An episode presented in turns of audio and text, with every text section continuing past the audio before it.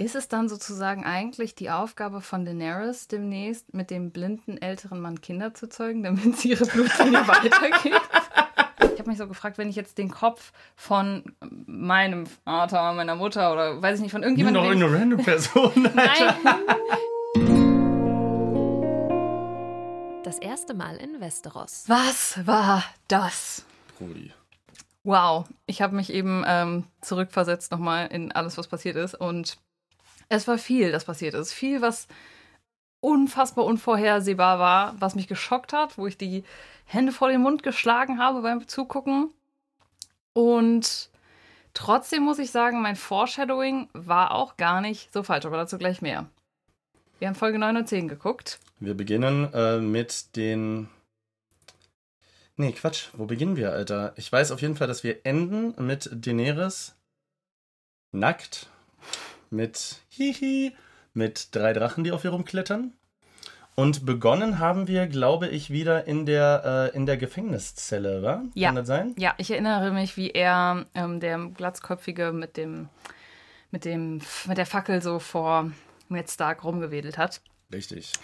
Ich muss sagen, äh, wir sind jetzt schon mit der ersten Staffel. Äh, doch. Ja, ersten durch. Staffel sind wir durch, genau. Und ich bin jetzt auch an dem Punkt, wo ich sage, ich bin hyped und kann mir vorstellen, den Rest sehr äh, enthusiastisch zu gucken. Können wir kurz über meine Vorhersagen von letztem Mal reden? Bitte. Weil ich weiß nicht mehr ganz genau, was ich vorher gesagt habe, aber ich wollte ja so ein bisschen raten, ob noch Leute sterben. Ich habe es komplett falsch vorhergesagt. Also ich habe weder erwartet, dass der Pferdetyp, der Karl, Drogo. Karl Drogo stirbt, noch dass Ned Stark stirbt, da werden wir gleich nochmal intensiver drüber reden, noch dass naja, doch, obwohl, also äh, Jamie Lannister hatte ich ja gesagt, kann ich mir vorstellen, dass der stirbt. Das ist ja in der Lage, in der wir sind, gerade gar nicht mal so unwahrscheinlich. Er ist zumindest in Gefangenschaft. Genau, er ist nämlich in Gefangenschaft, lebt aber noch. Und was ich aber gut vorhergesagt habe, muss ich sagen, mein, mein filmisches, cineastisches Gehirn hat sich ja gedacht, ey, wir brauchen Drachen. Die nächste Staffel muss Drachen haben. Und ich habe ja gesagt, ey, am Ende ist bestimmt irgendwie so ein Drachenei, was auseinanderbricht. Und es wird uns gespoilert, dass wir Drachen bekommen. Und tatsächlich war es ja wirklich so die letzte Szene. Es war jetzt kein Drachenei, aber in der letzten Szene sehen wir das erste Mal Babydrachen. Und da kannst du dir vorstellen, wie es ist, hier zu sitzen und du äh, denkst so über die Leute nach, die sterben und sagst so, also dir ist, glaube ich, das passiert, was allen Game of Thrones Zusehern passiert ist. Ähm, und zwar, dass man so ein paar Figuren für unverwundbar gehalten hat, weil man dachte, das sind die Main Character. Bei mir äh, waren das beim ersten Mal gucken auch Ned Stark und Tyrion Lannister. Ich dachte, das sind so, und Daenerys Targaryen natürlich. Ich dachte, das sind so die Kernpersonen, um die sich die Serie dreht. Und jetzt ist das erste Mal das passiert. Niemand ist sicher. Ja, und Ned Stark ist gestorben. Sollen wir da direkt drüber reden oder sollen wir ein bisschen chronologischer bleiben? Was meinst du? Lass uns in Königsmund bleiben und über den Tod von Ned Stark reden, auf jeden Fall. Ja, also es war ja am Ende der Folge 9. Aber es hat ja alles schon drauf hingedeutet, alles, was in Kön- Königsmund passiert ist.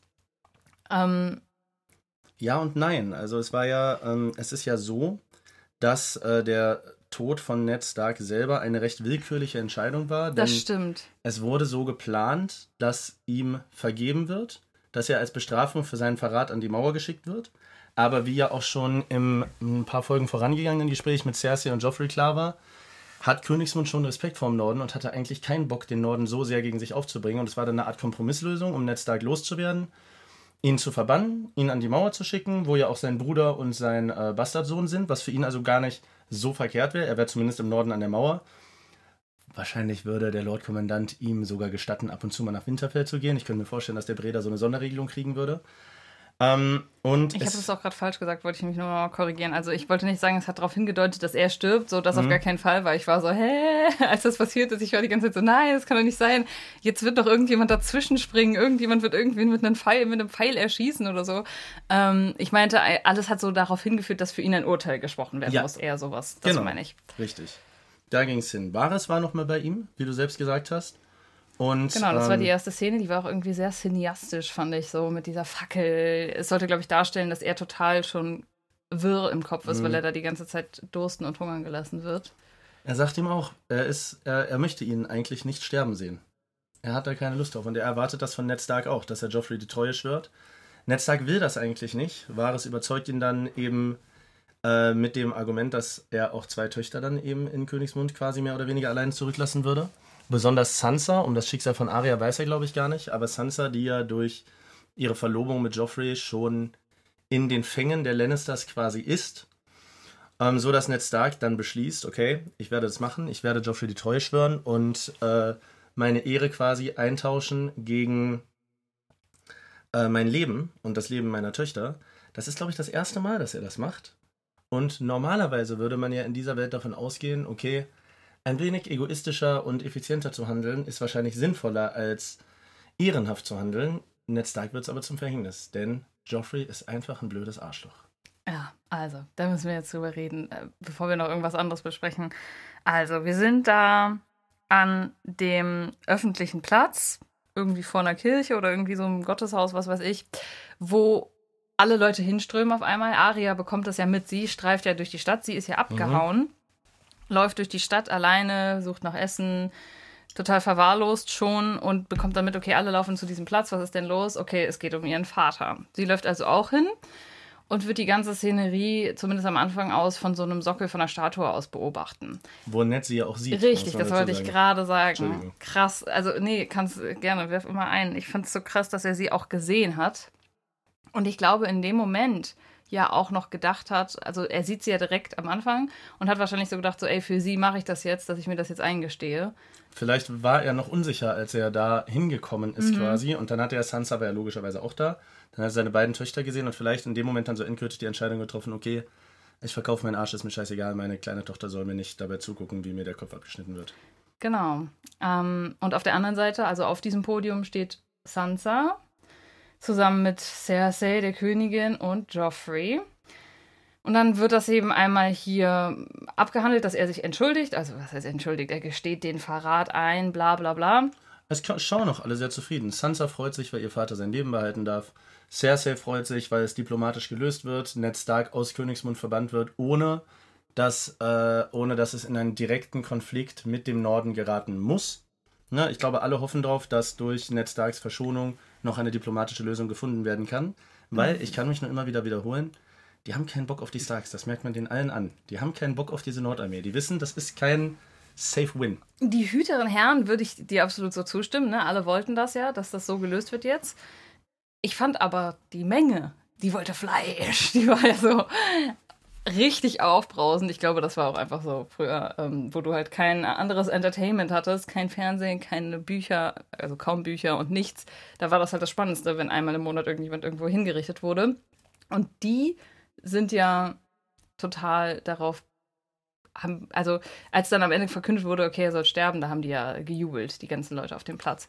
Der Tod hat ja auch eine gewisse Faszination, also auch bis heute. Wir haben heute natürlich ein anderes Moralverständnis und eine ganz andere Art von Aufklärung. Natürlich finden wir tatsächlichen Tod nicht mehr geil. Ich glaube trotzdem, niemand kann sich dem entziehen, dass der Tod ein faszinierendes Thema ist. Und auch bis heute gucken wir uns ja Filme an oder spielen Spiele, in denen wir Entertainment daraus beziehen, dass Leute, wenn auch nur virtuell, virtuell oder gestellt, sterben. Wenn man mhm. das zu Ende mhm. denkt, dann ist auch das eigentlich eine weirde Neigung, die wir als Menschen haben.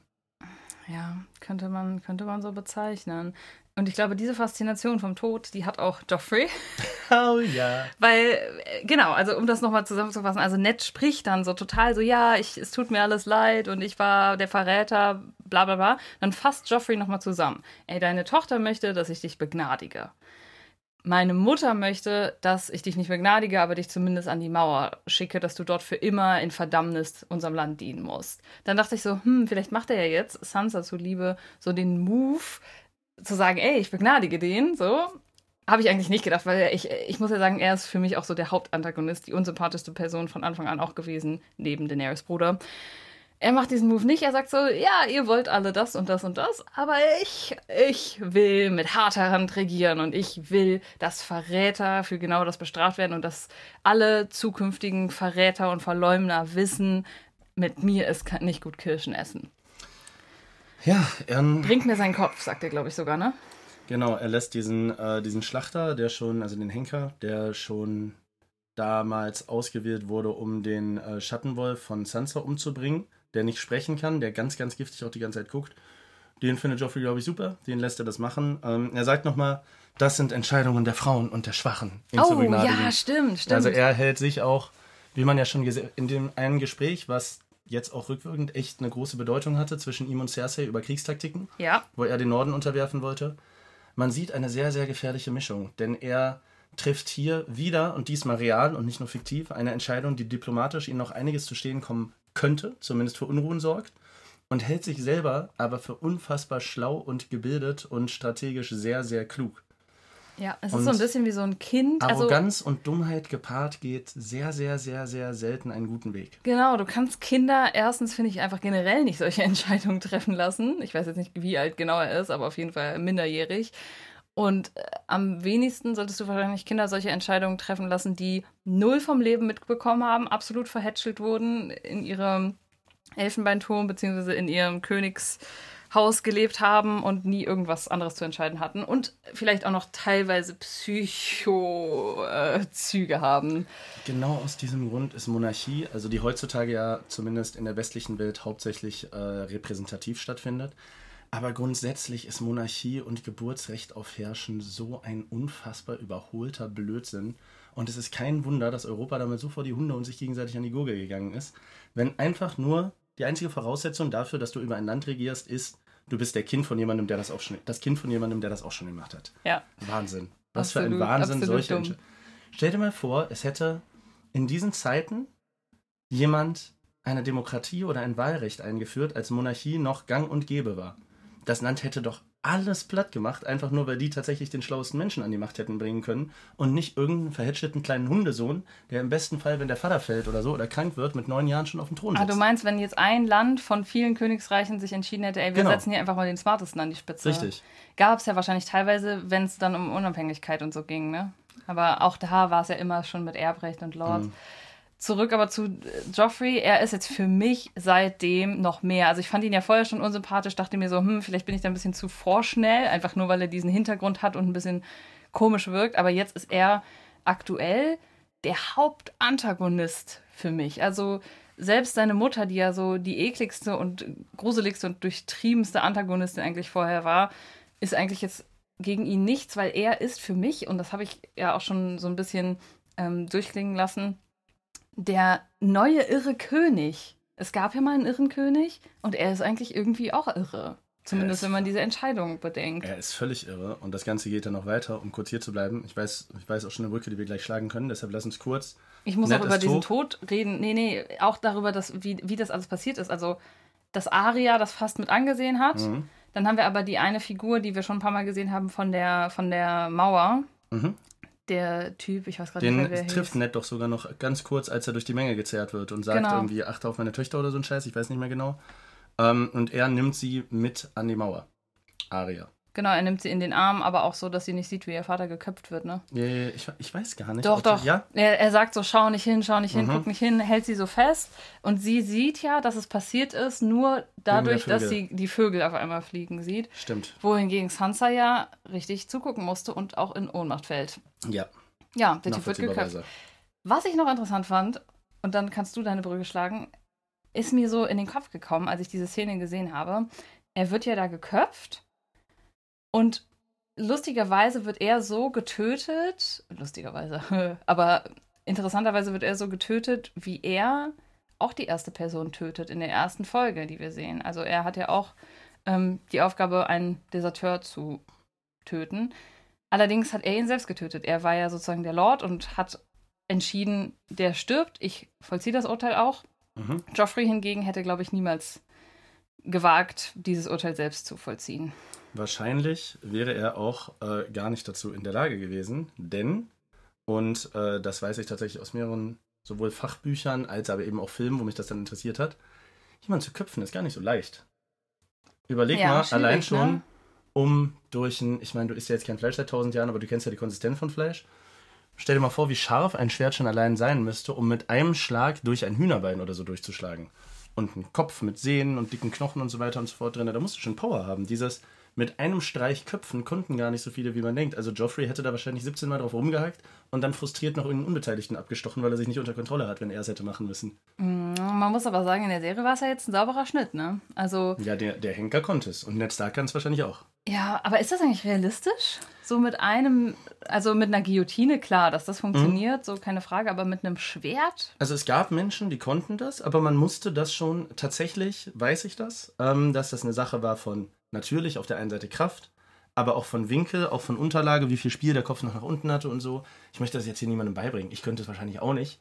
Aber es, es war halt was, was nicht jeder konnte. Da musste man schon, da musste man schon gezielt drauf trainieren. Und ich denke mal, als Henker und als Lord, der selber Hinrichtungen durchführt und Schlacht erprobt ist, hast du es wahrscheinlich drauf. Umso krasser eigentlich, dass der Berg, den wir ja auch schon kennen, dieser starke Ritter, dass der das sogar schafft bei einem Pferd. So.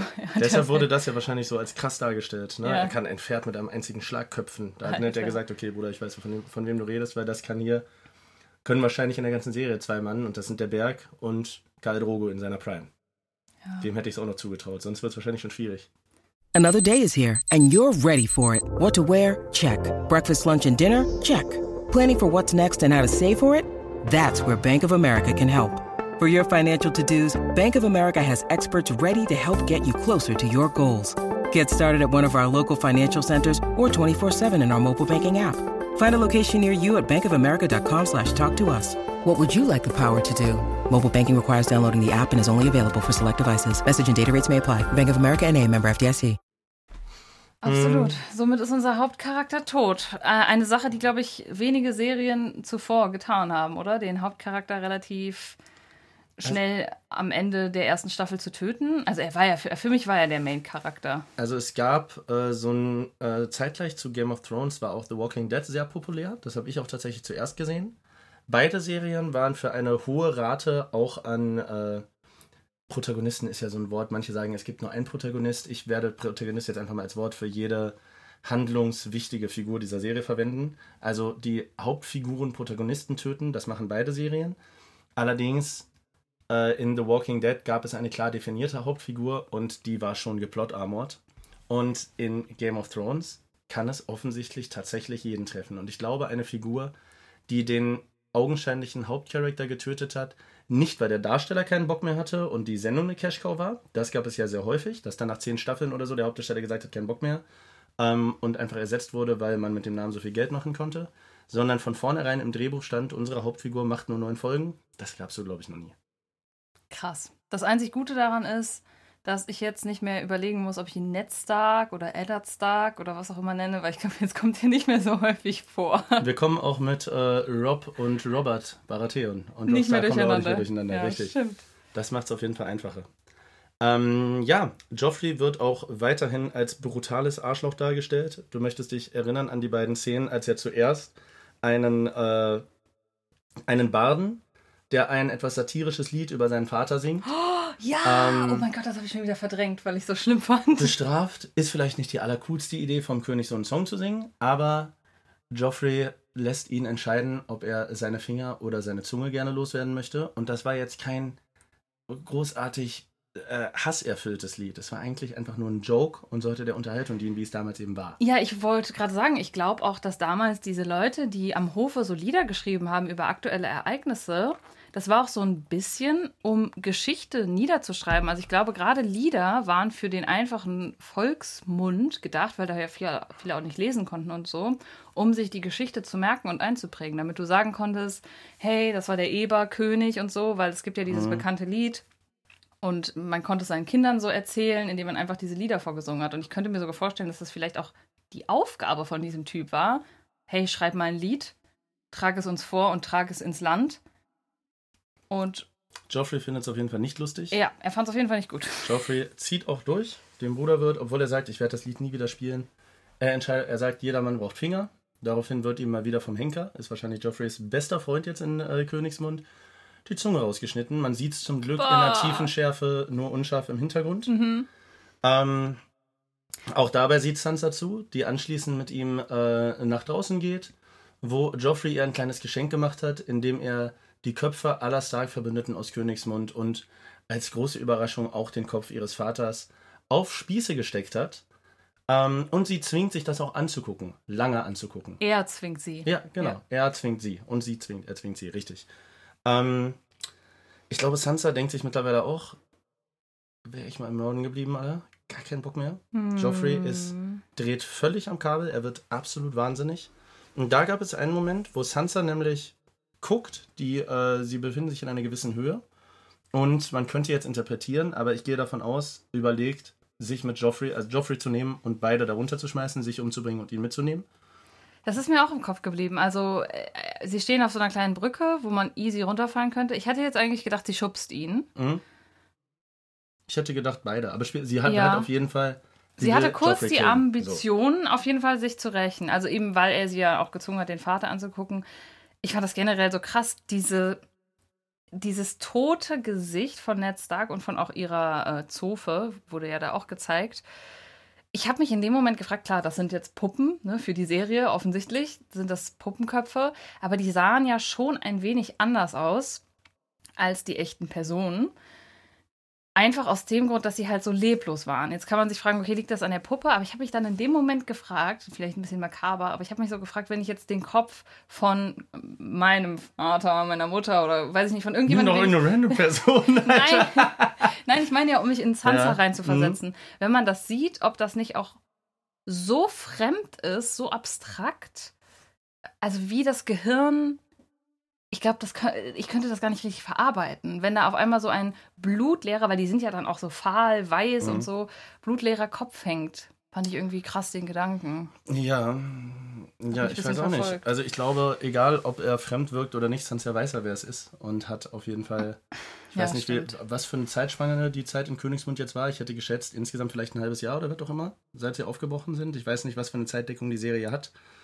Ich glaube auf jeden Fall, sie hat viele Sachen erlebt in dieser Zeit, die andere ihr ganzes Leben nicht erleben. Wir könnten es grob vielleicht sagen anhand der Schwangerschaft von Daenerys, wenn das ein Zeitstrang ist. Sie war ja ungefähr Ja, das seit stimmt. der Handlung vielleicht so im sechsten Monat oder so. Also kann gut ein halbes Jahr sein. Kon, kommt gut hin. Ja, das stimmt. Das Kind ist ja etwas zu früh gekommen, ne? Beziehungsweise Ja, ist ja ja. dann gar nicht gekommen. Die hat es ja Genau. verloren, aber es war früh dran. Dazu Wahrscheinlich so sechs, sieben, acht Monate, irgendwie sowas. Ja. Ähm, ja, auf jeden Fall. Äh, Und eine Sache muss ich noch dazu sagen, zu dieser ganzen Szene. Er schlägt sie ja auch, das kommt ja auch noch hinzu. Er zwingt sie nicht nur, Joffrey zwingt Sansa nicht nur diese Köpfe anzugucken, sondern, also er direkt schlägt sie nicht.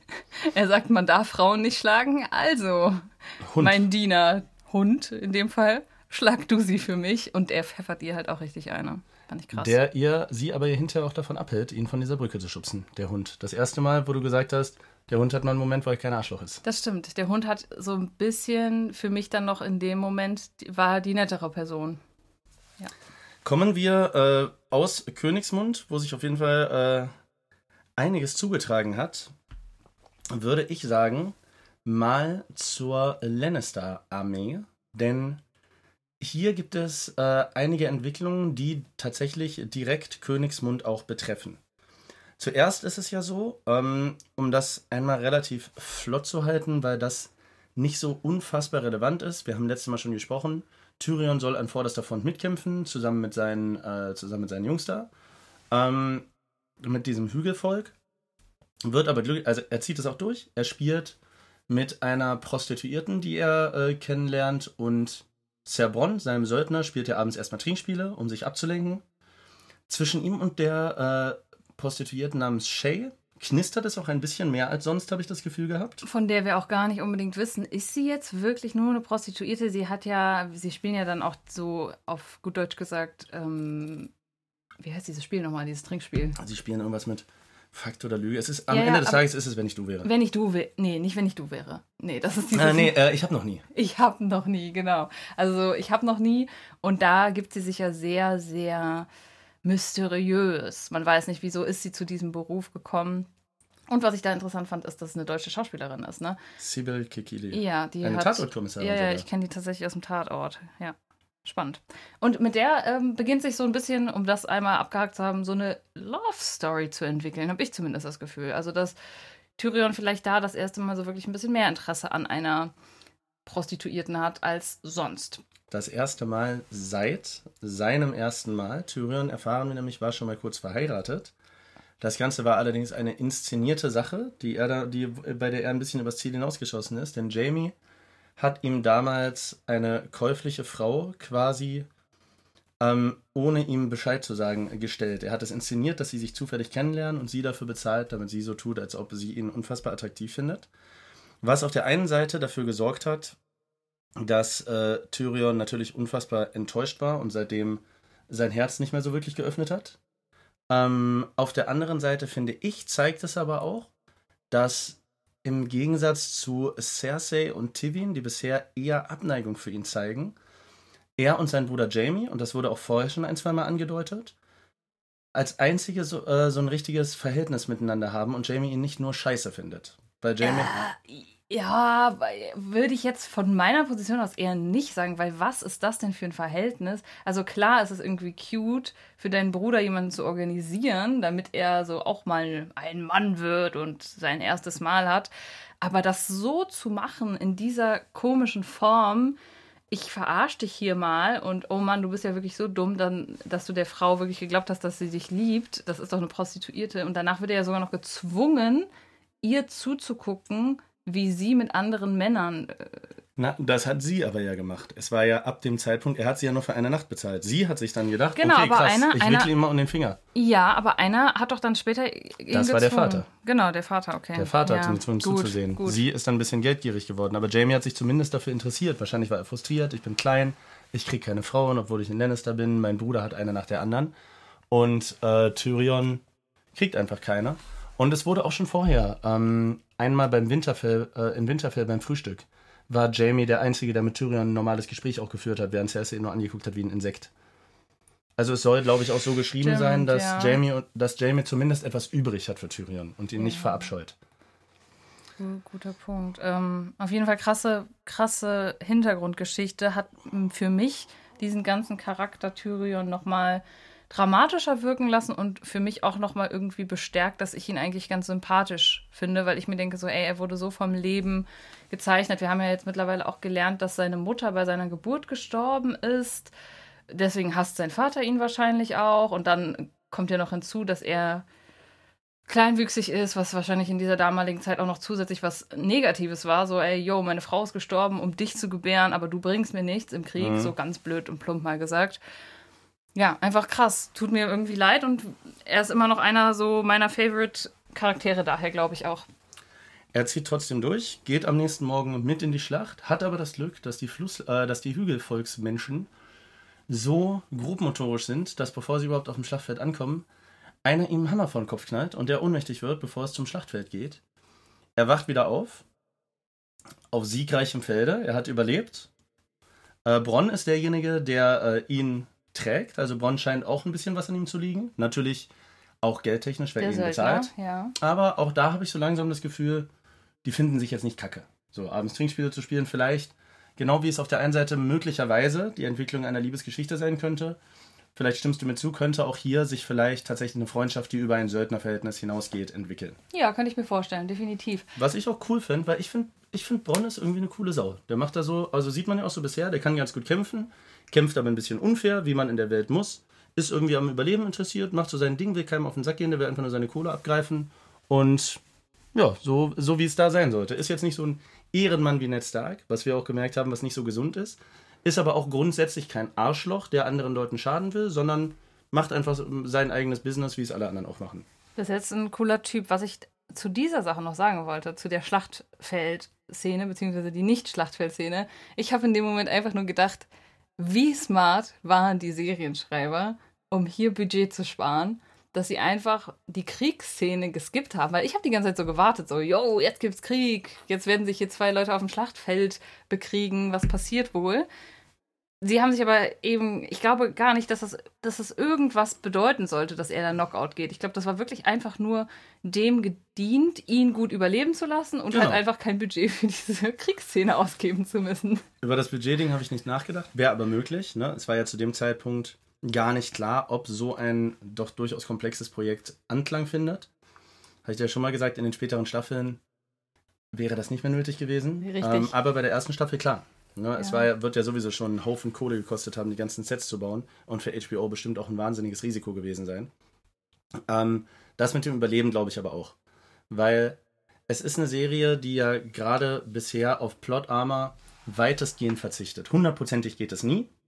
Ne? Ich weiß nicht, ob wir bisher was hier, aber ich glaube einfach, hundertprozentig kann man das nicht, weil Klar. ansonsten werden deine Hauptfiguren, wobei wie Karl Drogo halt auch mal einer infizierten Wunde oder so sterben. Genau. Aber ein Tyrion über ein Schlachtfeld in der Vorhut gehen zu lassen, gegen Nordmänner und überleben zu lassen, wäre schon so ein Ding gewesen, wo man sich gedacht hätte, Ah, unrealistisch, so, ja. ein Überfall mit sechs Leuten, okay, geht noch klar, aber auf dem Schlachtfeld würde Tyrion halt wahrscheinlich, ziemlich wahrscheinlich einfach wegrasiert werden. So, fertig Absolut. aus, weil ist halt nur mal nur so groß wie Trizzy. Kannst du nichts machen. Was ich ähm, auch noch krass fand, war, dass wir lernen, dass Rob tatsächlich so ein bisschen gepokert hat, also auf der anderen Seite. Wir lernen nämlich von den Lannisters, ey Mann, uns haben gar nicht 20.000 Leute angegriffen, wie unsere Spione und Spitzel angekündigt haben, uns haben nur 2.000 angegriffen. Beziehungsweise sie haben nur 2000 angegriffen. Die Lannisters sind ja aus Schlachtfeld. Ja, so ungefähr. Genau. Aber äh, sie sind jetzt nicht so dumm und denken, okay, wir wurden hier verarscht, sondern sie denken sich, ja gut, die anderen 18.000, die hängen noch irgendwo rum.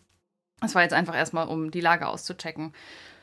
Um da vielleicht die Brücke zu schlagen, Rob, der das ja initiiert hat, kommt zurück zu seiner Mutter geritten und sagt, ey, yo, das hat funkt, was heißt funktioniert, hat's nicht. Es hat in dem Sinne funktioniert, als dass sie Jamie Lannister gefangen nehmen konnten. Er ist aber direkt auch irgendwie traurig darüber, dass er einfach gerade 2000 Männer in den Tod geschickt hat. Was ich sympathisch finde. Also er gibt mir so das, was Khaleesi mir nicht gibt, nämlich dieses auch so ein bisschen Sympathie und Mitleid haben für den Einzelnen. Er weiß, dass er es so tun muss. Auf der anderen Seite, er erpresst für seine beiden Schwestern und seinen Vater, killt er einfach 2000 Leute. Wie sympathisch das ist, man weiß es nicht. Aber War is on. Er macht es mit einer List und er hält die Leute zumindest vom Feiern ab, weil er sagt, wir haben nicht zu feiern, wir haben eine Geise genommen und dafür 2000 Leute töten müssen. Aber eine Ich- wertvolle Geisel. Ich frage mich, inwiefern, ähm, also inwieweit er den anderen das erzählt hat. Weil ich könnte mir bei der Loyalität, die die Nordleute für ihn haben, könnte ich mir sogar vorstellen, dass er sich hingestellt hat und gesagt, das und das und das ist mein Plan. Ich brauche Mann, äh, so, jeder, der freiwillig hier bleiben will, bleibt hier. Ich kann mir nicht vorstellen, dass er den Leuten Scheiße erzählt hat, sondern dass sich vielleicht wirklich 2000 Leute gefunden haben, die gesagt haben, okay, wir halten hier die Stellung für den Norden und für das größere Wohl. Oder meinst du, er hat denen gesagt, Leute, wir sind mal eben Kippen holen, euch passiert schon nichts und wusste, dass die Lannisters kommen. Nein, ich denke, das war schon äh, auf jeden Fall kalkuliert. Vermutlich. ich schon, also, ja. dass die, die da geblieben sind, auch wussten, worauf sie sich einlassen und dass sie das wahrscheinlich nicht überleben werden. Ja. When you need mealtime inspiration, it's worth shopping Kroger, where you'll find over 30,000 mouthwatering choices that excite your inner foodie. And no matter what tasty choice you make, you'll enjoy our everyday low prices, plus extra ways to save, like digital coupons worth over $600 each week. You can also save up to $1 off per gallon at the pump with fuel points. More savings and more inspiring flavors make shopping Kroger worth it every time. Kroger, fresh for everyone. Fuel restrictions apply. Müssen wir eigentlich noch darüber reden, das haben wir jetzt so ein bisschen geskippt, dass zwischendurch ja nochmal jemand auf einer Brücke äh, passiert wurde. Oh, von, ja. Von, von den Nordleuten, also von Rob und seiner Armee. Richtig, wir lernen Argus Filch kennen. Richtig, nämlich gespielt vom Hausmeister aus Harry Potter. Ein älterer Typ mit extrem vielen Kindern, die aber irgendwie nicht an den Mann bekommt oder an die Frau. Und eine seiner, also er, er gibt, er lässt die durch, er gibt ihnen auch Soldaten mit, irgendwie 400 Stück auf den Weg, aber eine seiner Bedingungen ist, ey yo, Rob, wenn du das überlebst, dann sollst du meine Tochter heiraten. Wir hören, dass die Töchter nicht unbedingt die attraktivsten sind. Und Arya soll auch einen Sohn heiraten, ne? Genau, Arya soll einen seiner Söhne heiraten. Krasser Deal. Ich würde sagen, also den Deal hat ja Caitlin ausgehandelt. Könnte man jetzt sagen, die Frau hat sich über den Tisch ziehen lassen. ich weiß nicht. Na, ich, also ich denke, wenn Obwohl für 400 Männer. Hm. für, wenn du 2000 Leute opferst, dann kannst du auch eine vielleicht augenscheinlich nicht unbedingt dem Schönheitsideal entsprechende Frau heiraten. So, wenn du sagst, okay, ich schicke 2000 Leute zwar dafür in den Tod, aber wenn es darum geht, dass ich eine Frau heirate, die mir vielleicht nicht so gut gefällt, da, da ziehe ich dann die Grenze.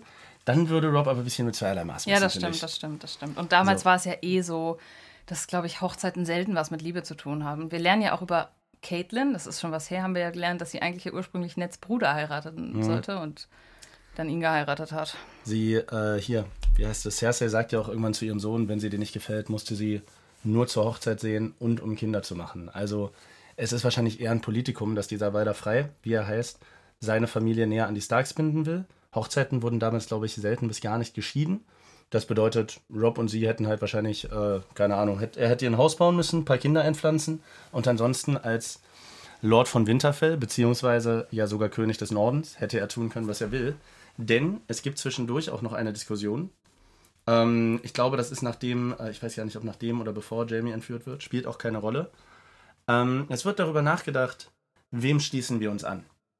Wollen wir dem jüngeren Bruder Renly die Treue halten, weil er vielleicht für uns der, der beste König wäre? Genau, ja. Sollen wir dem ältesten Bruder von, äh, vom verstorbenen Robert, nämlich Stannis, die Treue halten, den wir bisher immer noch nicht zu Gesicht bekommen haben, der zwar als Kriegstreiber gilt ähm, und wahrscheinlich, also so wie es zumindest uns suggeriert wird, nicht unbedingt die bessere Wahl wäre, aber in der rechtmäßigen Tonfolge als älterer Bruder als nächstes käme. Und erstaunlicherweise der Kollege, dem der Wolf zwei Finger abgebissen hat, ähm, nämlich der Herr des Hauses Umba, glaube ich, sagt, die können mich alle am Arsch lecken, die haben noch nie was für mich gemacht. Warum soll den Norden überhaupt jemand regieren? Ich will keinen Statthalter, ich will keinen Lord von Winterfell, ich will einen König des Nordens und der einzige, vor dem ich mich, äh, vor dem ich mein Knie beuge, ist ein Stark und zwar Rob. Und alle großen Anführer und äh, Patriarchen der Häuser, die da sind, sehen das genauso. Das bedeutet, Rob kämpft nicht nur für seinen Vater und seine Schwestern und gegen Königsmund, sondern es wird hier ihm quasi das zweite Ziel noch unterge äh, untergeschoben, mehr oder weniger, nämlich den Norden wieder zu einem unabhängigen eigenen Königreich zu machen, das er regiert. Und es ist eine sehr, sehr gute Ausgangsposition, glaube ich, im Gegensatz zu Joffrey, wenn du das selber nicht mal möchtest und darum kämpfst, sondern alle Edelleute aus deinem Landen dich quasi dazu bringen und zu dir sagen, ich möchte dir folgen. Das bedeutet, Rob hat eine für sein Alter sehr, sehr krasse Autorität und wahrscheinlich ein sehr loyales Heer hinter sich. Und wenn ich mich richtig erinnere, haben wir darüber auch schon mal in einer der ersten beiden Folgen geredet, ne? Da haben wir, glaube ich, so ein bisschen drüber geredet. Da habe ich noch nicht ganz verstanden, ey, warum gibt es diesen einen Thron und so? Werden die sich jetzt bekriegen? Passiert da irgendwas? Und dann habe ich, glaube ich, sogar noch gesagt, ich kann mir vorstellen, dass es vielleicht auch irgendwann um Una Unabhängigkeit geht. Ja. So im Sinne von, wir spalten uns hier ab. Und das scheint jetzt irgendwie so das Ziel Nummer zwei zu sein. Neben Ned befreien, der ja dann ein paar Tage später aber nicht mehr befreit werden muss. Denn wir sehen das dann auch, ne, wie die bei, äh, um da mal zu bleiben, wie Caitlin und Rob die Nachricht bekommen, dass ja, Ned Stark tot ist. Und sie kommen nicht so gut drauf klar. Rob zerstört sein Schwert, Caitlin ist traurig, ist ja auch logisch. Ja, aber Es ist auf jeden Fall eine Katastrophe, auch für Tywin Lannister. Und das ist jetzt der Punkt, mit dem ich das ganze, äh, die ganze Königsmund-Handlung bzw. Äh, Westeros-Handlung zu einem ganz guten Abschluss bringen könnte, glaube ich. Denn nach der zwar gewonnenen, aber sinnlosen Schlacht und der Entführung von Jamie Lannister hat Tywin natürlich einen Riesenabsturz. Wir haben ihn gerade noch gesehen, wie er äh, Jamie Lannister endlich auf den richtigen Weg bringen wollte, hat über die Lannister-Dynastie gesprochen, die tausend Jahre dauern soll. Und jetzt ist sein Sohn weg. Und aller Diplomatie, äh, alle Diplomatie wird nichts mehr helfen, dadurch, dass Joffrey äh, Ned Stark getötet hat. er hat also gerade richtig Hass auf seinen dummen Enkel. Und so. derjenige, der das aber zusammenbekommt und alle anderen, die da sitzen, davon überzeugt, ey Leute, aufgrund von Joffreys dummen Entscheidungen wird es keine diplomatische Lösung geben mit den Starks, ist Tyrion. Woraufhin es ein sehr, sehr interessantes Gespräch zwischen Tyrion und Tywin gibt und Tyrion ja auch eine neue Aufgabe bekommt, wenn du es noch im Kopf hast. Ja, er soll jetzt die rechte Hand von Joffrey werden. Ganz Durch genau. seinen Vater, der sagt, ey, ich habe dich eigentlich immer für einen Loser gehalten, aber oh wow, du hast ja anscheinend was im Gehirn. Dann reite jetzt mal nach Königsmund und versuch meinen dumpf bratzigen Enkel unter Kontrolle zu halten. Eigentlich ganz schöne Message, oder? Natürlich, auch, äh, dass man grundsätzlich, das ist ja sowieso eigentlich eine Message, die Tyrion mitbringt, auch wenn die Serie zum Glück sehr, sehr wenig Bezüge zum Zeitgeschehen hat, sondern einen einfach mal abschalten und äh, entertained werden lässt. Trotz alledem finde ich, dass Tyrion ein Charakter ist, der dazu animiert, zweimal hinzusehen und Leute nicht innerhalb von zwei Sekunden zu beurteilen, wie es selbst der eigene Vater hier macht. Denn dass Tyrion ziemlich was in der Birne hat, haben wir die ganze Staffel über gesehen Definitiv. ziemlich genau versteht, wie die Welt da funktioniert und wie er seinen Platz darin finden kann. Und gut quatschen kann natürlich auch. Was ich mich jetzt frage, beziehungsweise was ich dich gerne fragen würde, wir hatten ja schon mal eine Stelle, wo Tyrion ohne Probleme seinem Neffen ein paar Backpfeifen gegeben hat. Wenn du dich erinnern magst, in Winterfell. Tyrion, Tyrion Joffrey. Ja. Als Joffrey nicht zum Abendessen gehen wollte. Ah. Echt? und Tyrion hat ihm eine geknallt und nochmal eine geknallt. Ja, Wie ist ja. er denn da rangekommen? Äh, da war ganz am Anfang, als beide zusammen in Winterfell waren, um Ned überhaupt erst zu holen. In einer der ersten Folgen. Warte, wir reden von Tyrion und Joffrey? Wir reden von Tyrion und Joffrey. Als Bran vom Turm gefallen ist, hat Tyrion Ah. Ja. zu Joffrey, "Und du gehst jetzt rein und wirst dein Beileid bekunden. Ich will aber nicht. Und dann hat Tyrion, patsch, patsch, du tust, was ich dir sage, du Oh, ja, Arsch. Ich So. erinnere mich dunkel. Jetzt Stimmt. kommt Tyrion als Hand des Königs nach äh, Königsmund zurück. Das bedeutet, es liegt ja wahrscheinlich auf der Hand, dass äh, das zwischen Tyrion und Joffrey nicht komplett harmonisch ablaufen wird.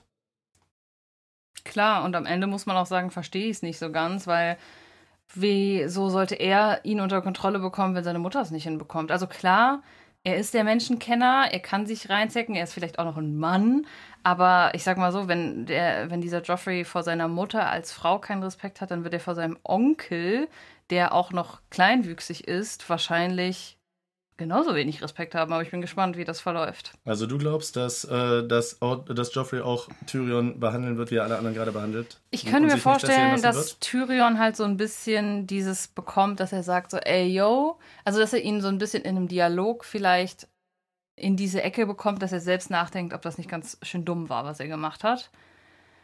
Wo ich mich fragen, wo ich mich aber so frage, so, hey, könnte seine Mutter das nicht auch hinbekommen? Aber gut, vielleicht ist es dann einfach Tyrion, der zu ihm durchdringt. Mal sehen. Wir werden sehen. Können wir ganz kurz, ohne dass das irgendeine Gewichtung hätte oder eine besondere Bedeutung für die Handlung, kurz darüber reden, dass Cersei, nachdem Jamie Lannister vielleicht ein paar Wochen jetzt aus Königsmund weg ist, anfängt mit ihrem Neffen zu poppen? Das habe ich schon wieder verdrängt. Alter, da laufen so viele Männer rum. Und wenn die, wenn die Bock hat und Bedürfnisse Yo. hat, das ist ja kein Problem. Aber da muss es doch genug Männer geben, die nicht Lannister mit Nachnamen heißen, die Bock hätten, ihr vielleicht die Befriedigung zu verschaffen, die sie vielleicht als Ausgleich für ihren stressigen Alltag braucht. Das ist ja kein Thema. Aber warum muss es denn erst ihr Bruder und dann ihr Neffe sein? Die hat eine Vorliebe.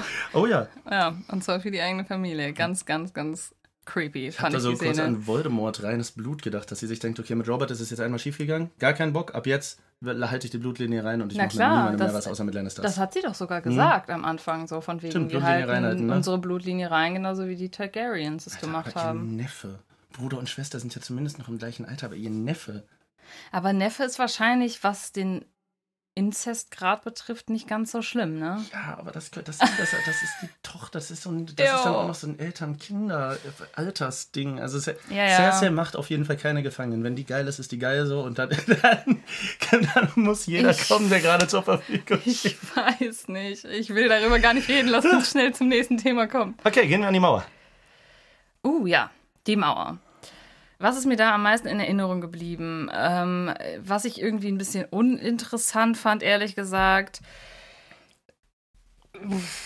John Schnee ist sich nicht sicher, kriegt diese ganzen News. Erstmal, dass es Krieg gibt, dann, dass sein Vater tot ist, will immer wieder überlegt sich, will ich von der Mauer weg?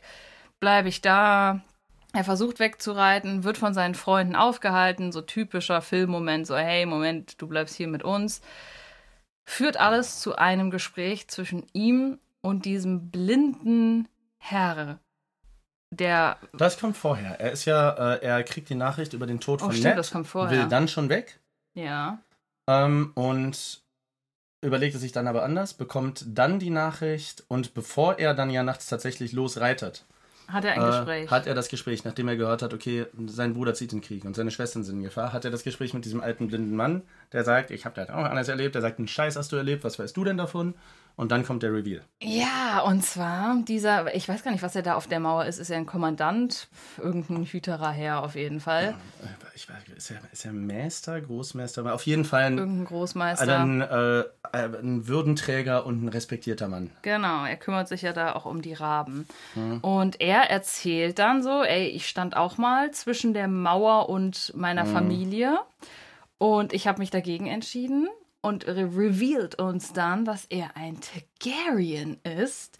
Er war theoretisch, ähm, also er ist der Onkel gewesen, glaube ich, vom irren König. Und er hat freiwillig auf den Thron verzichtet. Dadurch hat ihn sein kleiner Bruder bekommen. Und dessen Sohn war dann der irre König, der Sohn des kleinen Bruders. Das bedeutet, er wäre eigentlich äh, rechtmäßiger Thronfolger gewesen, hat aber verweigert. Das bedeutet, wenn er diese Entscheidung nicht getroffen hätte, wäre der irre König vielleicht gar nicht auf den Thron gekommen. Guter Punkt, guter Punkt. Und lässt uns dann, also er, er ist schon ziemlich alt, so offensichtlich.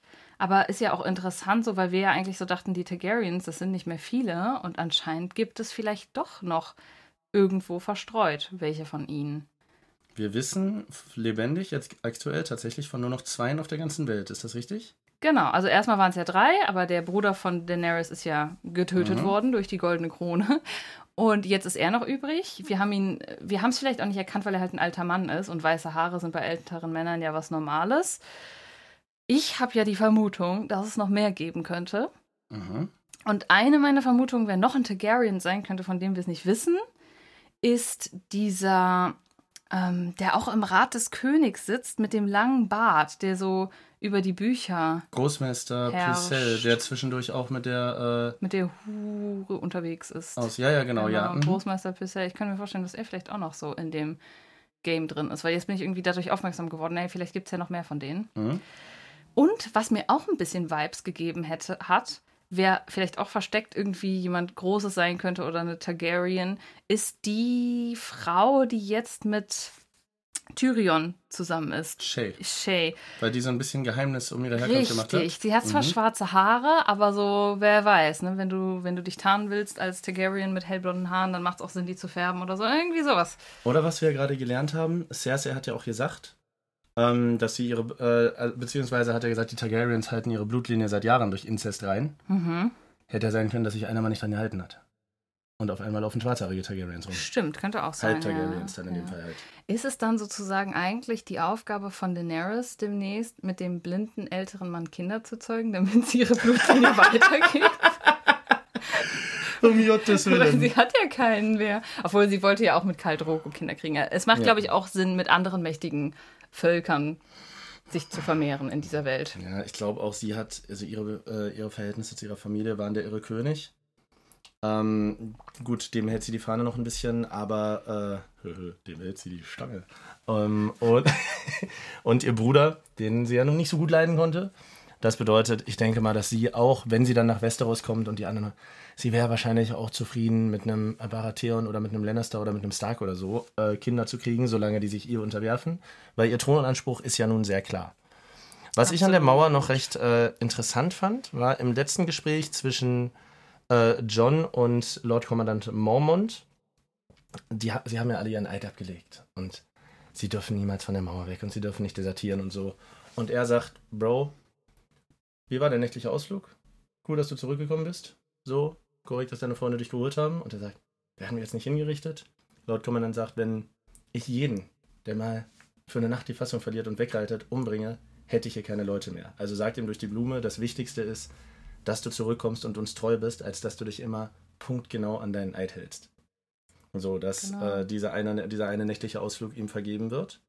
Und, Wir enden dort. Willst du darauf hinaus? genau, Wir enden damit, das ist ja sozusagen der Cliffhanger von diesem Plot, dass, mh, wie soll man beschreiben, dass sie sich entscheiden an der Mauer, ey, yo, wir müssen jetzt mal abchecken, was da passiert im Norden, weil es sind noch mehr von diesen weißen Wandererablegern an anderen Grenzpunkten aufgetaucht, dass sie sich entscheiden, als Truppe von, keine Ahnung, ich würde jetzt mal schätzen, 30 bis 50 Mann, alle gesammelt hinter die Mauer zu reiten. Und da sind dann auch wirklich alle dabei, auch John Schnee, der ja bis jetzt kein Grenzer war.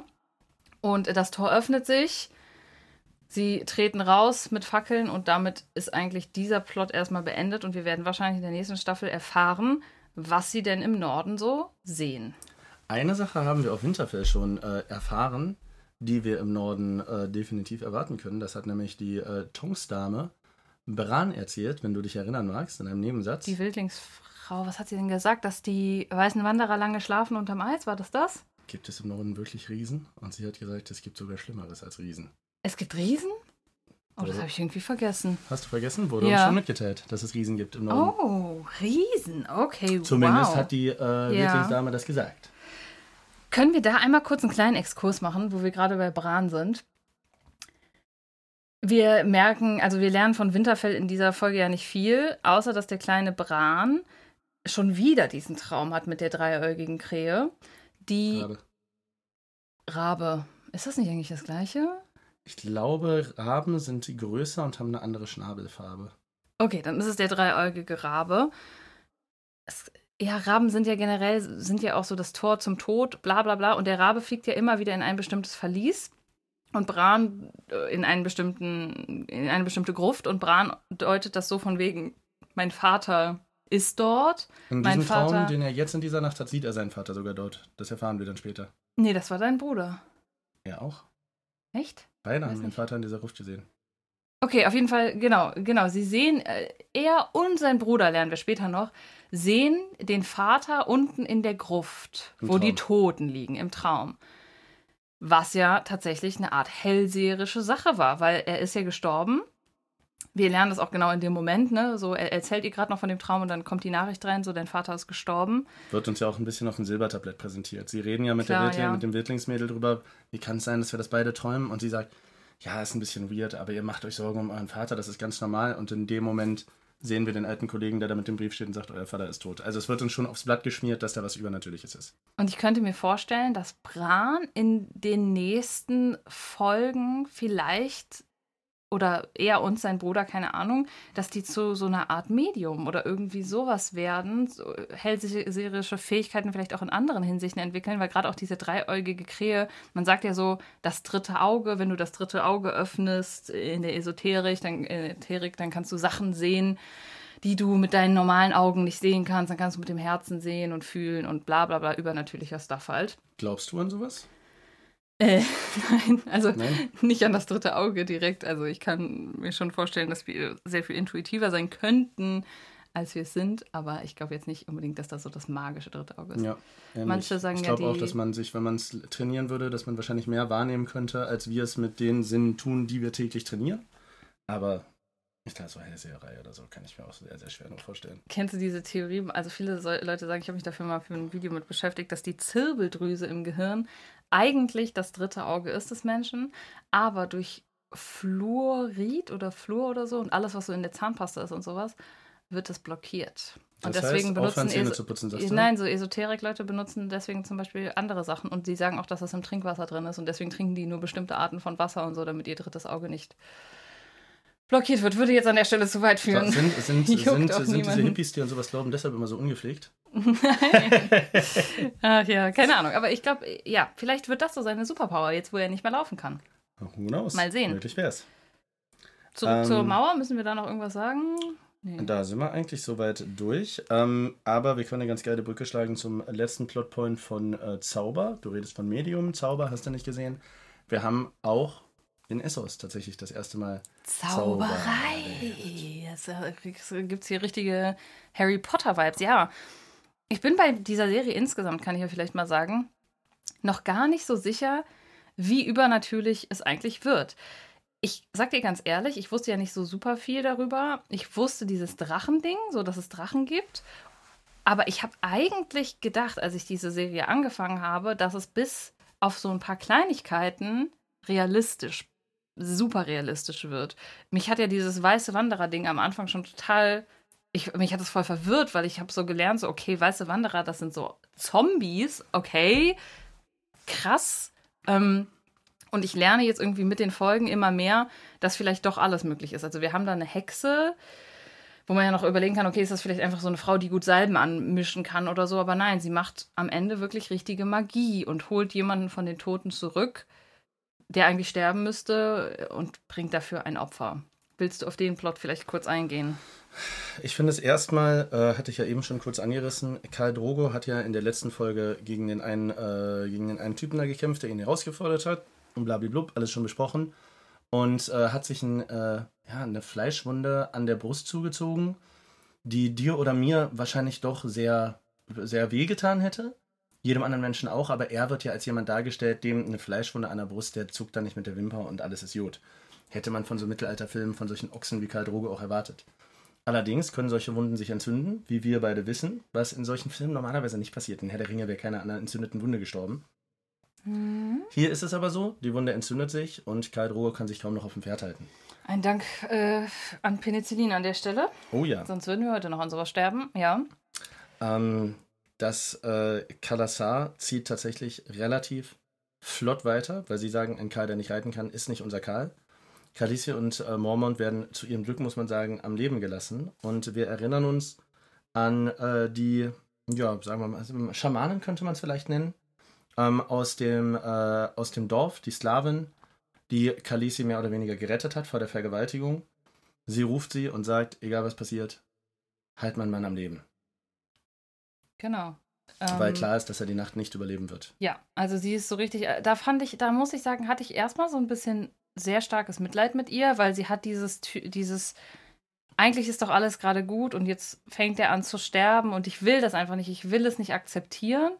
In der normalen Welt hätte man jetzt gesagt, so, ja, yo, du musst es aber akzeptieren. In dieser Welt haben wir gelernt, gibt es anscheinend schwarze Magie, die du dann trotzdem noch einsetzen kannst.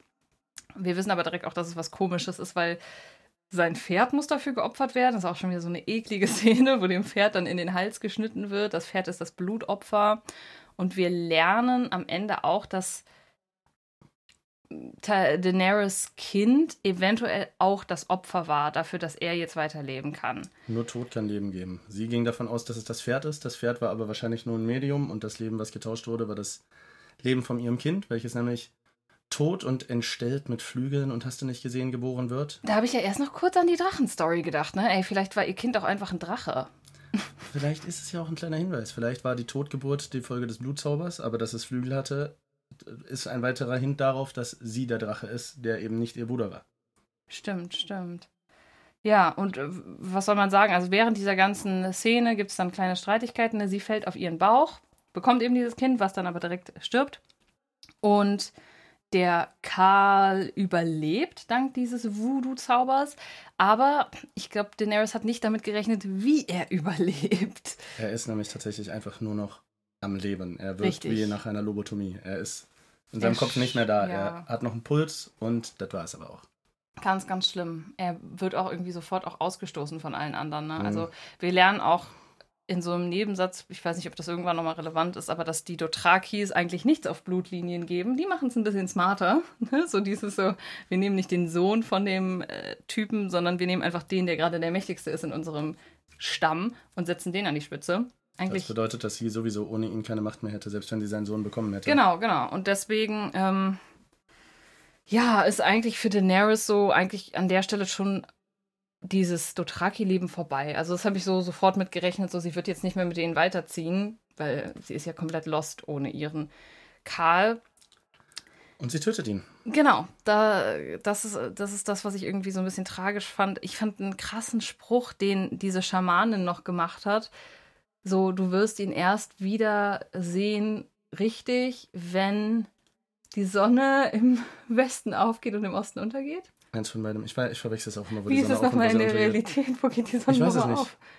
Ich hab's nicht im Kopf. Ich verwechsel Das Osten. Abendland, das Abendland ist doch Asien. Irgendwo ist sie auf jeden Fall nie zu sehen. Ich denke, im Osten geht sie unter und im Westen geht sie auf.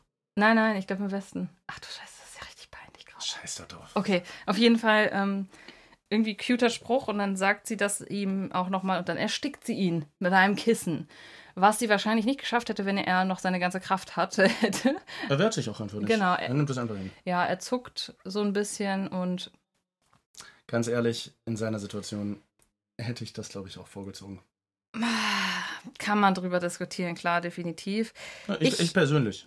Einfach Ja. jetzt auch weg von Sterbehilfe und weg von allem. Nur ich persönlich, bevor ich den ganzen Tag rumliege und mein Gehirn eine Salatschüssel ist, dann lieber ab die Post und gut ist es gewesen.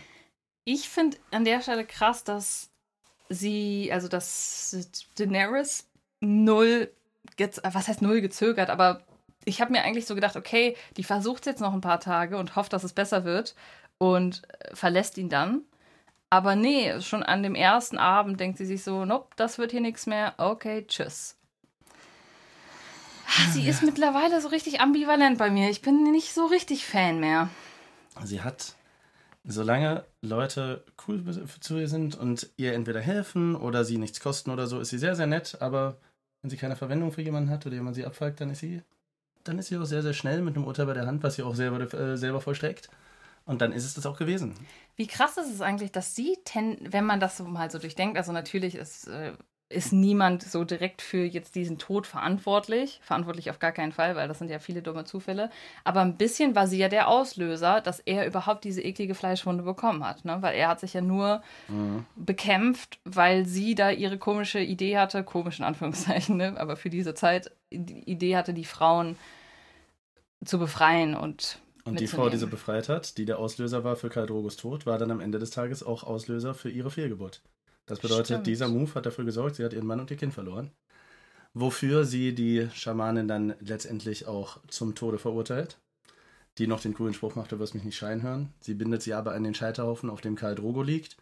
Und da sind wir wieder, was vielleicht auch noch ein, zwei Mal kommen wird in der Serie, bei meiner größten Angst auf dieser Welt, nämlich verbrennen. Sie schreit, Karl Droge wird verbrannt und Genau, der ja schon tot ist. Was, noch, äh, was ihm noch als Grabgift dazugegeben wird, sind die drei Dracheneier. Genau. Man legt sie so dazu und, äh, und äh, diskutiert noch drüber, ey, Daenerys, sollst du die nicht besser behalten? Weil dann kannst du die verkaufen und dich damit sozusagen alleine weiter auf den Weg machen. Sie sagt, nein, die Dracheneier, die sollen bei ihm bleiben. Alles wird angezündet und sie entscheidet sich auch, mit ihm ins Feuer zu gehen. Und ich glaube, ihre Intention ist, dass sie vielleicht diese Idee hat. Okay, keine Ahnung, mein Kind hatte Flügel, ich konnte in diese Wanne und ich habe irgendwie eine Verbindung. Entweder ich gehe da jetzt rein und ich bin der Drachen, von dem alle reden und dann schlüpfen auch die Eier mit mir. Oder ich gehe da jetzt rein und bin es nicht. Dann habe ich eh verschissen und nichts mehr zu erwarten auf der Welt, dann sterbe ich jetzt mit einem Kerl zusammen. Das finde ich ist die epische, der epische Gedanke, ne? wenn man so sagt, okay, das war jetzt ihre Entscheidung, entweder sie stirbt oder sie stellt sich als Drache raus und dann funktioniert das. Ich frage mich so in der Realität, testet man es doch mal ein bisschen aus, so. als ob sie nicht vorher mal so getestet hat, so, hm, wenn ich jetzt meinen Arm in das Feuer halte, was passiert dann? Das ist übrigens auch, oh, kurzer Callback, das ist auch der Grund, weshalb ich dachte, dass diese Shee eventuell eine eine, eine Targaryen, Targaryen sein kann, weil es gibt eine Szene, wo sie mit Tyrion im Zelt sitzt und sie machen so ein Spiel, wer länger die Hand an der Kerze halten kann, so ganz grob gesagt. Und Tyrion gibt irgendwann auf und sie sagt dann so, ha, ich spüre keinen Schmerz, aber vielleicht spürt sie auch einfach keine Hitze, weil sie vielleicht ein Drache ist. Wer weiß, das ist jetzt meine Theorie an der Stelle. Also, für dich ist Shay eine Targaryen, so oder so, aus welchem Grund auch immer es wäre. Wir haben natürlich eine epische Schlussszene gebraucht. Das Feuer verbrennt, die Slawen und äh, wenigen, wenigen Dothraki, die da geblieben sind und ihr die Teuer halten, stehen vor einem heruntergebrannten Scheiterhaufen. Beziehungsweise es hat die ganze Nacht gebrannt, das soll es ja symbolisieren. Ne? Es ist Bis ja, zum Morgengrauen. Genau, Stimmt, weil es ja. ist Morgengrauen, die sind alle noch so am Schlafen, so wie das halt bei einem Lagerfeuer ist. Ne? Das brennt, wenn das so groß ist, die ganze Mhm. Nacht durch. Alle wachen so langsam auf. Und äh, wie heißt der Mormont schreitet auch zu dieser Feuerstelle hin und sieht, oh Moment mal, da ist ja noch was in der Asche. Und das ist Daenerys, die da einfach splitterfasernackt liegt. Offensichtlich, ihre Klamotten sind ja untergebrannt. Genau, und die drei Eier sind ausgebrütet und sind Drachen geworden. Äh, Was ich lustig fand, weil äh, anscheinend hat jetzt die Hitze doch ausgereicht. Ne? Also ich habe ja am Anfang mal gesagt, vielleicht ist es so, dass man, um so versteinerte Eier auszubrüten, so richtige Lava-Hitze braucht. Aber diese Feuerhitze hat anscheinend ausgereicht über die ganze Nacht, um die Eier auszubrüten.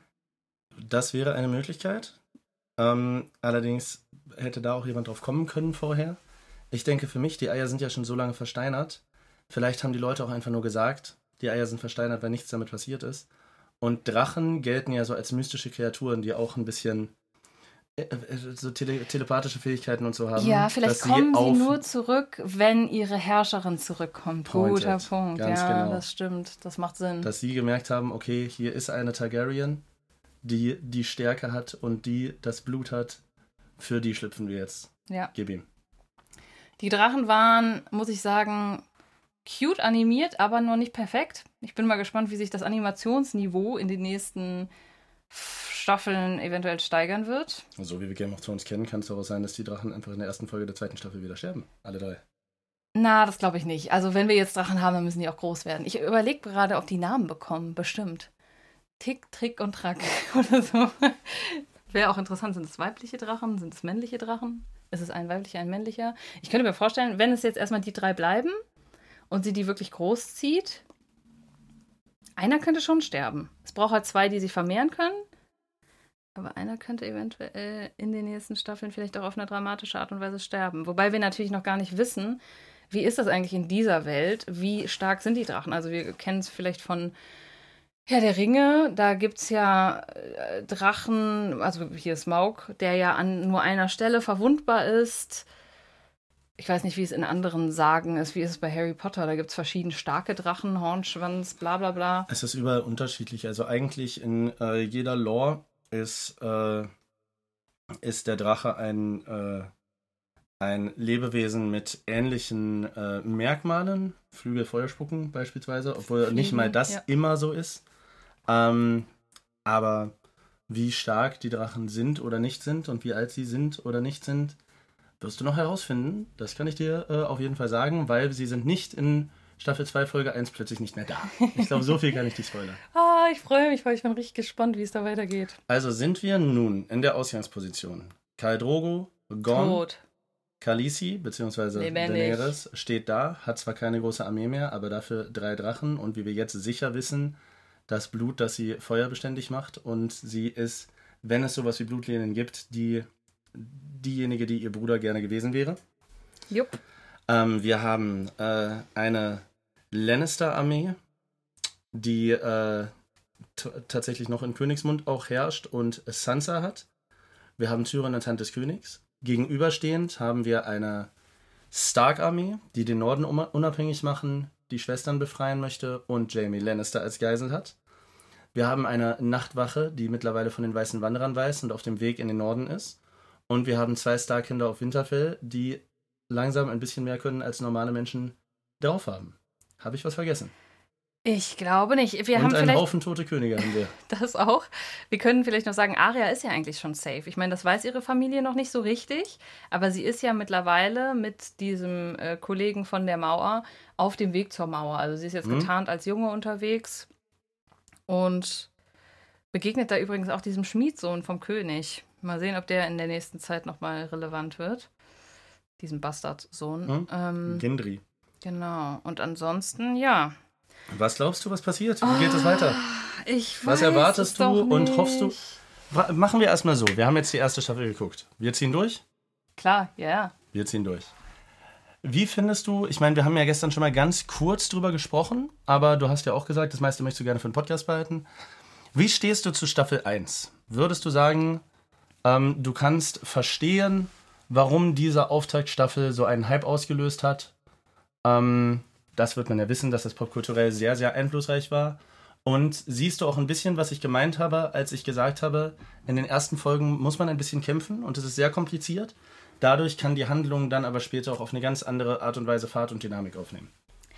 Also, äh, ja, ich würde sagen, wenn man sich durchbeißt durch die ersten Folgen, dann ist es auf jeden Fall machbar. Das hat sich gelohnt, Der sozusagen. Podcast war ja auch hilfreich für dich, hast du gesagt. Ja, hier, der ne? Podcast war sehr hilfreich, diese ganzen Namen auch so ein bisschen auf die Reihe zu bekommen. Das drüber reden hat es auf jeden Fall besser gemacht. Ich glaube auch, dass uns das eben ermöglicht, dass in den nächsten Staffeln so viel Cooles passieren kann. Wir haben so viele Handlungsstränge, mit denen wir mitfiebern können. Ich muss sagen, unendlich gehypt bin ich noch nicht. Also es gefällt mir gut. Ich mag ja auch, also wenn ich mich einmal auf so Mittelalter-Drachen, übernatürliches Zeug einlasse, dann gefällt mir das auch. Freue mich auch immer, so die nächste Folge zu sehen. Bin auch super gespannt. Ich würde trotzdem insgesamt sagen, die Serie in Staffel 1 war für mich jetzt keine 10 von 10. Ich denke und hoffe, und das sieht man, glaube ich, auch, wenn man so weiß, dass das erst mit einer Zeit ja auch so ins Rollen gekommen ist, dass alle die Serie so gehypt haben, dass die nächsten Staffeln graduell immer noch epischer und krasser werden. Und ja, ich würde jetzt der aktuellen Staffel vielleicht so eine pf, gute Frage 7 von 10 geben. Mhm. So ein paar Abzug, ein bisschen Abzug dafür, dass es halt so super komplex ist, was natürlich nicht vermeidbar ist. Und ein bisschen Abzug dafür, dass es eben von der Grafik her, von dem Budget her vielleicht noch nicht so krass ist und natürlich auch noch nicht so viel passieren konnte, weil wir eben irgendwie doch relativ lange so eine Art Einführung von allen Handlungssträngen haben. Siehst du denn jetzt schon, dass es zum Ende hin, äh, was Dramaturgie und Handlung angeht, äh, und auch Spannungsfaktor angezogen hat? Dass es weniger wie in den ersten Folgen vom Erklärbär tatsächlich dann auch zu einer Handlung, die Fahrt aufnimmt und Spannung hat, äh, gekommen ist? Definitiv. Für mich hat es angefangen mit dem Tod von König Robert und diesem Eber-Ding. Also da war für mich so der erste Punkt, wo ich so gedacht habe, okay, krass, jetzt geht es hier in ganz unerwartete Richtungen. Und ab dann ging es ja auch so weiter, ne? Jetzt Mhm. mit dem Tod von Ned Stark, mit dem Tod von Karl Drogo, was jetzt nicht bedeutet, so immer random Charaktere sterben zu lassen, ist geil. So, das ist ja auch vielleicht, kann man auch übertreiben. Bin ich mal gespannt, wie das in den nächsten Folgen Es- gehandhabt wird. Es ist, ich hatte ja gerade diesen Walking Dead-Vergleich gehabt. Es ist bei Walking Dead leider irgendwann Selbstzweck geworden, äh, Ja. meiner Meinung nach, dass es am Anfang total gut in die Handlung gepasst hat und äh, irgendwann hat Walking Dead leider sehr, sehr abgebaut und auf einmal sind dann Leute, drei, drei Folgen lang ist nichts passiert und dann ist random ein Hauptcharakter gestorben, total unspektakulär, nur damit die Leute nochmal was zum Quatschen haben. Und das war dann auch der Zeitpunkt, wo Game of Thrones Walking Dead den Rang abgelaufen hat. Aber Verstehe, absolut. ja. Und da gingen dann auch die Budgets bei Game of Thrones hoch. Also du wirst schon in der nächsten Staffel was sehen, aber spätestens ab Staffel 3, wo es dann ja wirklich, glaube ich, die erfolgreichste und höchst budgetierte Serie ever gewesen ist, siehst du keine Unterschiede mehr zu aktuellen Spiel- und Kinofilmen. Ich bin mal sehr gespannt und das ist auch so ein bisschen meine Hoffnung auf die übernatürlichen Dinge, die noch kommen. Also klar, die Drachen wachsen wahrscheinlich erstmal aus. Dann haben wir eventuell Riesen. Wir sehen vielleicht auch nochmal weiße Wanderer etwas detaillierter und in einer größeren Zahl. Wir sehen vielleicht noch mehr Zeug, was da im Norden abgeht. Sowas alles wird bestimmt auch ganz spannend. Und was mich persönlich jetzt so sehr interessiert, ist, wie es mit Jamie Lannister weitergeht. Ich weiß auch nicht warum, aber ich habe während er gezeigt wurde in Gefangenschaft. Es gab ja so eine Szene, wo Caitlin ihm gegenüberstand. Caitlin wusste schon, aha, mein Mann ist tot. Ich könnte dich jetzt an der Stelle eigentlich auch umbringen. Ich habe die ganze Zeit so gehofft, so mach es doch, töte ihn doch. Ich glaube, sie hat es nicht gemacht, weil sie ihre Tochter halt noch in Königsmund hat. Aber ich hoffe einfach, dass es da eine fette Rache gibt oder zumindest. Wir haben dich in einer Staffel so weit gebracht, dass du gerne möchtest, dass ein gefesselter, wehrloser Mann für die Verbrechen von jemand Na. anderem totgeschlagen Nein, wird. nein, er ist nicht wehrlos. Er hat ja sogar noch so, während er da gefesselt war und eigentlich in der schlechteren Position ist, schmiert er ihr noch so aufs Brot so, ey yo, und übrigens, ich habe deinen Sohn vom Turm gestoßen, einfach weil ich wollte, dass er stirbt. So, also er wird ja auch charakterisiert als wirklich so ein richtig ekliger Typ, den man auch eigentlich sterben sehen will, so ungefähr. Ich hoffe, dass Joffrey noch was Mieses passiert. Würde ich Und mich richtig Ich drüber habe damals, freuen. das weiß ich noch, ich habe gedacht, ich will nicht nur, dass Joffrey stirbt, ich will, dass Joffrey so. Der kann ruhig über zehn Folgen lang gehäutet werden oder sowas. Ja, es ist so ein bisschen dieses, was man vorher mit Daenerys Bruder, wie heißt er nochmal, Visero? So dieser Viserys. Viserys. Sein Tod war ja auch recht satisfying äh, dafür, dass er halt so richtig arschig war. Und ja, sowas könnte ich mir bei Joffrey auch irgendwie vorstellen. ähm, wenn du jetzt einmal prognostizieren und einmal deine eigenen Wünsche äußern müsstest, was würde, was wäre jetzt gerade, und das können wir vielleicht einführen fürs Ende jeder Staffel, denn ich freue mich jetzt schon drauf, wenn wir die letzte Staffel fertig haben oder vielleicht in der letzten Staffel sind, werde ich definitiv vorher mir nochmal unsere Podcast-Folgen anhören, beziehungsweise währenddessen wir vielleicht auch schon Stamps machen und so deine allerwildesten Fehleinschätzungen von Handlungen, Figuren und Abläufen herausschreiben und dir, wenn wir dann fertig sind, nochmal vorspielen, was du da für einen Mucks teilweise geredet hast. Das ist der Wahnsinn. Das stimmt. Aber du bist mit viel, es ist, haben wir alle und du ja bist mit richtig. vielen Sachen auch richtig. Ey, Absolut. Mhm. Übrigens hier dieses, ne, dass Daenerys ihr Kind verliert. Habe ich auch direkt am Anfang mir gedacht. Es war auch gar nicht abwertend gemeint. Ja, ja, wir- klar, Ich habe auch totalen Blödsinn gedacht am Klar. Anfang. Das, so, das macht eine gute Serie auch aus, Unvorhersehbarkeit. Ähm, aber was wäre gerade dein Guess? Und das wäre was fürs Ende jeder Staffel vielleicht. Ja. Ähm, was wäre gerade dein Guess, wer am Ende auf dem eisernen Thron sitzt? Und was wäre gerade dein Wunsch, wer am Ende auf dem eisernen Thron sitzt? Uh. Wer auf dem eisernen Thron sitzt. Ich könnte mir immer noch vorstellen, dass, wie gesagt, Tyrion eine Zeit dort sitzen wird, weil jetzt ist er ja schon mal. Zum Ende der Serie, meine ich. Ach so, zum, Wer ganz zum Ende. ganz genau. Ganz zum Ende der Serie. Oh. Da kann ich mir vorstellen, dass der eiserne Thron gar nicht mehr existiert. Mhm. Dass er verbrannt ist oder irgendwie sowas. Boah, vielleicht ist die Person ja auch noch gar nicht eingeführt. Aber Und wenn ich deshalb jetzt. meinte ich ja am Ende jeder Staffel. Es kann ja auch, es kann ja auch sein, Mhm. dass nächstes Mal zum Beispiel ein Stannis kennen wir ja noch gar nicht. Kann ja sein, dass du Ende nächster Staffel dann sagst Stannis oder Ende vierter Staffel sagst, irgendwer, den wir, da- den wir da erst kennengelernt haben. Aber zum aktuellen Zeitpunkt vom Ensemble, was wir jetzt haben, wen könntest du dir als erstes am ehesten vorstellen? Und wen würdest du dir am ehesten wünschen? Ich könnte mir am ehesten vorstellen Daenerys, weil Mhm. sie jetzt durch dieses Drachending natürlich Power bekommt und dass sie am Ende irgendwie dann doch die stärkste Armee haben wird. Aber sie ist auch so ein bisschen Typ Einzelgänger, habe ich nach wie vor das Gefühl. Mm, Ich überlege gerade, ob ich mir noch jemanden grob vorstellen könnte. Eigentlich erstmal nicht, aber es würde auch so, gerade bei Daenerys würde es so diesen, diesen Handlungsstrang einmal komplettieren, weil zu Anfang der Serie lernen wir ja, saßen auch die Targaryens auf dem Thron. Wünschen würde ich mir irgendwie gerade so Arya, Mhm. weil sie ist halt, äh, also ich denke auch, wenn wir jetzt auf Staffel 2 gehen, der Protagonist, der jetzt Ned Stark war, könnte ich mir vorstellen, dass es jetzt Arya wird. Aber Tatsache, aber Arya fällt ja die ganze Zeit für mich so ein bisschen dadurch auf, dass sie wahrscheinlich auf Politik gar keinen Bock hätte. Sie ist ja so. Ja, aber man und wächst mit seinen. Aufgaben, dieses typische. sie ist natürlich auch ein Kind, ne? Ja, also so, äh, irgendwann tötet sie ja ihren ersten Typ, das ist jetzt schon passiert und irgendwann wächst sie vielleicht auch da rein. John Schnee ist für mich noch ein interessanter Charakter, der auch irgendwie da so eine Rolle spielen könnte. Ja, das ist mein Guess gerade so. Okay, also du gehst von Daenerys aus und du würdest dir zumindest gerade eins der Starkinder wünschen. Ja, ich glaube schon. Okay. Oder halt vielleicht auch eine Unabhängigkeit da. Keine Ahnung. In Ordnung. Dann war es das mit Staffel 1. Muss ich noch irgendwelche Gässe machen in eine weitere Richtung? Nein, ich glaube, viel mehr kann man da jetzt nicht erraten und wir werden sehen, was in den nächsten Folgen passiert. Wir machen äh, mit dem Upload-Rhythmus genauso weiter. Wir knüpfen nahtlos an, gucken jetzt Staffel 2. Und ich freue mich, wenn ihr den Podcast mit 5 Sternen oder der Maximalzahl auf welcher Seite auch immer ihr seid bewertet. Ich freue mich, wenn ihr wieder einschaltet. Ich freue mich, wenn ihr uns Feedback gebt, also jeweils auf unserem Instagram oder am besten auch hier in den Kommentaren, Reviews, was auch immer. Instagram at cassiusclay-attitude und at Alicia Germany. Und euch allen eine wunderschöne Woche und bis zum nächsten Mal. Das erste Mal in Westeros.